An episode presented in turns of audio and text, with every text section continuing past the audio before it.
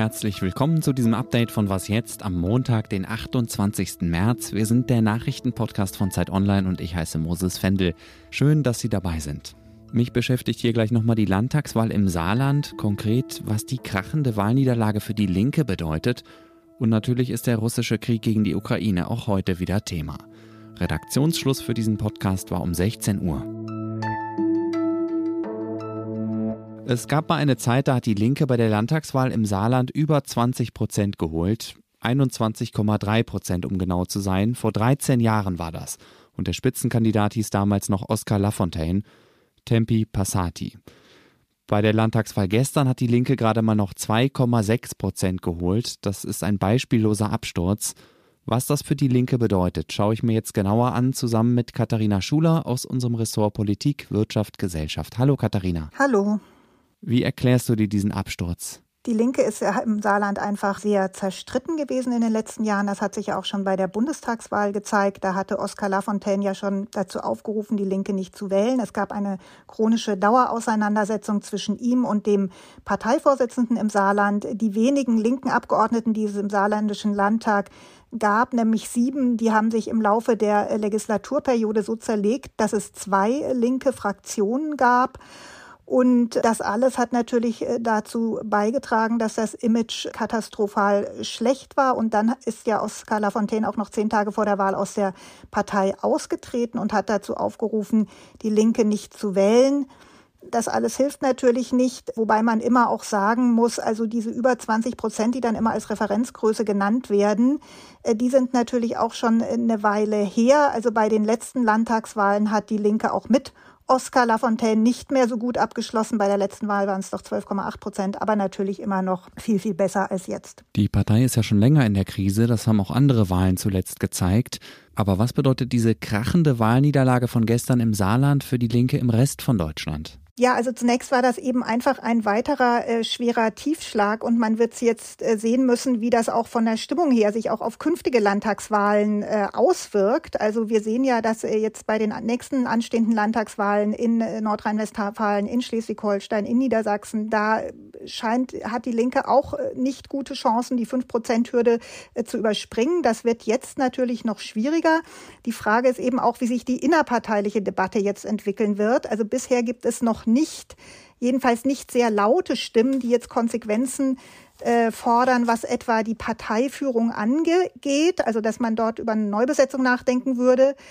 Ähm, es gibt stattdessen jetzt äh, allerdings sehr viele Appelle, dass man doch einiger auftreten müsste. Und zwar gibt es die von äh, beiden Seiten, sowohl eher von dem Wagenknechtflügel als eben auch von dem Lager der Parteivorsitzenden. Nur muss man eben leider sagen, dass mit dem einiger Auftreten, äh, das hat eben in der Vergangenheit auch nie geklappt. Also es bisher stehen die Chancen da nicht so gut oder ist es nicht abzusehen, dass es sich jetzt ändern könnte? Und welche Chance hat die Linke jetzt überhaupt noch? Oder anders gefragt, was muss sie jetzt tun, um nicht bundesweit in der politischen Bedeutungslosigkeit zu versinken? Ja, das ist eine gute Frage. Also sie muss eben äh, versuchen, denke ich, sie hat ja in der, sowohl in der Corona-Politik als auch ähm, in jetzt beim Ukraine-Krieg äh, eben gegensätzliche Positionen äh, vertreten. Da muss, wird sie eben versuchen müssen, doch äh, stärker mit einer Stimme äh, zu sprechen und ihre Position wieder klarer zu machen. Man muss ja immer dazu sagen, eigentlich äh, hat die Linke im Moment,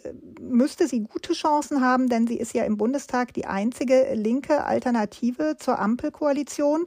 Und gerade in einer Zeit, wo ja die Bundesregierung zum Beispiel 100 äh, Milliarden Euro für Rüstung ausgeben will, ähm, da könnte die Linke da ja durchaus äh, politischen Profit im Prinzip daraus ziehen, aber das wird eben nur funktionieren, wenn sie auch wieder, wenn sie es tatsächlich schafft, mit einer Stimme zu sprechen. So zerrissen wie die Partei allerdings ist, äh, wird das vielleicht nicht möglich sein, wenn alle ähm, Flügel der Partei eben auch in Zukunft erhalten bleiben. Also das wird man sehen müssen, wie die ähm, Auseinandersetzung dann da weiter verläuft. Danke dir, Katharina. Ja, gerne. Die nächste Verhandlungsrunde zwischen der Ukraine und Russland beginnt wohl erst am morgigen Dienstag. Russland sagt, dass seine Unterhändler erst im Laufe des heutigen Tages in Istanbul ankommen. Da finden die Gespräche nämlich statt.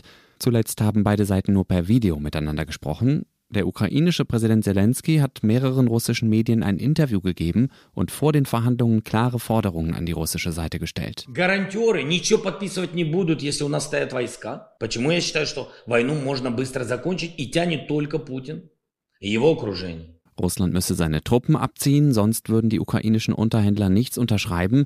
Der Krieg könne schnell beendet werden, aber Putin und sein Umfeld würden ihn in die Länge ziehen. Und Zelensky hat Putin erneut aufgefordert, sich persönlich mit ihm zu treffen. А чтобы договориться, ему надо своими ногами выходить оттуда, где он там есть, и прийти навстречу ко мне, а я сказал, любую точку мира, кроме, считаю, беспредметные встречи в Беларуси, в России, в Украине. Wo auch immer Putin ist, sagt Zelensky, er soll mit seinen eigenen Beinen rauskommen und sich mit ihm treffen, an jedem beliebigen Punkt der Welt, außer in Russland, Belarus oder der Ukraine, denn das wäre zwecklos. Zelensky hat dann noch gesagt, dass er die Forderung nach einer neutralen Ukraine zumindest gründlich prüfen will. Das ist ja eine der russischen Hauptforderungen von Anfang an, dass die Ukraine das Ziel aufgibt, Mitglied der NATO zu werden. Wie können die vielen Geflüchteten aus der Ukraine gerecht auf die Länder der Europäischen Union verteilt werden? Diese Frage könnte zu Streit unter den EU-Ländern führen. Heute schalten sich die Innenminister der Mitgliedstaaten zusammen. Bundesinnenministerin Nancy Faeser ist dafür, dass die EU-Kommission bei der Verteilung der Flüchtlinge eine zentrale Rolle spielt. Sie hat in der Rheinischen Post eine stärkere Koordinierung durch die Kommission gefordert. Die Bundesregierung ist dafür, die Menschen nach einer festen Quote zu verteilen. EU-Innenkommissarin Ilva Johansson sieht das aber anders. Sie hofft darauf, dass alle Länder freiwillig feste Zusagen machen, wie viele Menschen sie aufzunehmen bereit sind. Seit der Krieg angefangen hat, haben schon 3,8 Millionen Menschen die Ukraine verlassen. Die meisten von ihnen, rund 2 Millionen, sind nach Polen geflüchtet.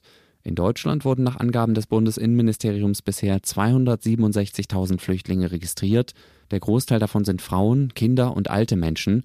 Die tatsächliche Zahl der Geflüchteten ist aber unbekannt. Sie dürfte deutlich höher liegen, weil es keine flächendeckenden Grenzkontrollen gibt. Was noch? Erinnern Sie sich noch an Eckhard Heukamp, den letzten Landwirt von Lützerath? Die wollen natürlich hier ran. Die haben jetzt die ganzen anderen Dinge aufgekauft. Na, und dann ist noch einer, das Bäuerchen ist noch da und der will nicht weg. Und dann sagen die, ja, da ziehen wir hier nicht ein. Die wollen alles haben, die wollen den ganzen Kuchen. Und wenn ich bleiben würde oder die würden mich nicht wegkriegen, dann hätten die ja ganz Lützerath verloren. Das ist ein Bauer aus Nordrhein-Westfalen, der vor Gericht dagegen gekämpft hat, dass sein Bauernhof und mit ihm sein ganzes Dorf weggebaggert wird. Er ist in einer Was jetzt Sonderfolge vor gut zwei Monaten ausführlich zu Wort gekommen.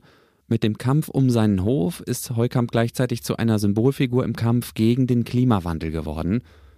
Der Energiekonzern RWE fördert in dem Gebiet zwischen Aachen und Mönchengladbach nämlich Braunkohle und das Dorf steht dem Tagebau im Weg. Heute hat das Oberverwaltungsgericht Münster RWE Recht gegeben. Lützerath darf abgebaggert werden oder vielmehr das, was von dem Dorf noch übrig geblieben ist. Der Bauer hat seinen Kampf verloren und muss seinen Hof, sein Elternhaus räumen. Ich will Ihnen aus diesem Anlass nochmal die besagte Sonderfolge vom 22. Januar ans Herz legen. Dafür hat meine Kollegin Pia Rauschenberger mit Eckhard Heukamp gesprochen. Sie finden den Link zur Folge in den Show Notes. Das war was jetzt am Montagnachmittag. Morgen früh hören Sie hier Elise Landcheck. Ein Thema sind dann Raketenabwehrsysteme, die Deutschland vielleicht bald kauft. Wenn Sie Kritik, Fragen, Lob oder Anmerkungen haben, können Sie uns gerne jederzeit schreiben an wasjetzt.zeit.de. Ich bin Moses Fendel, wünsche Ihnen einen schönen Abend, machen Sie es gut und bis bald.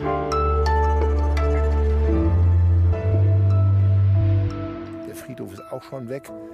Ja, die Kirche ist abgerissen worden, 18, diese, genau, die Immerter Kirche mit den beiden äh, prägnanten Türmen. Aber das ist alles weg. Das ist alles eliminiert, das ist alles zerstört, vernichtet.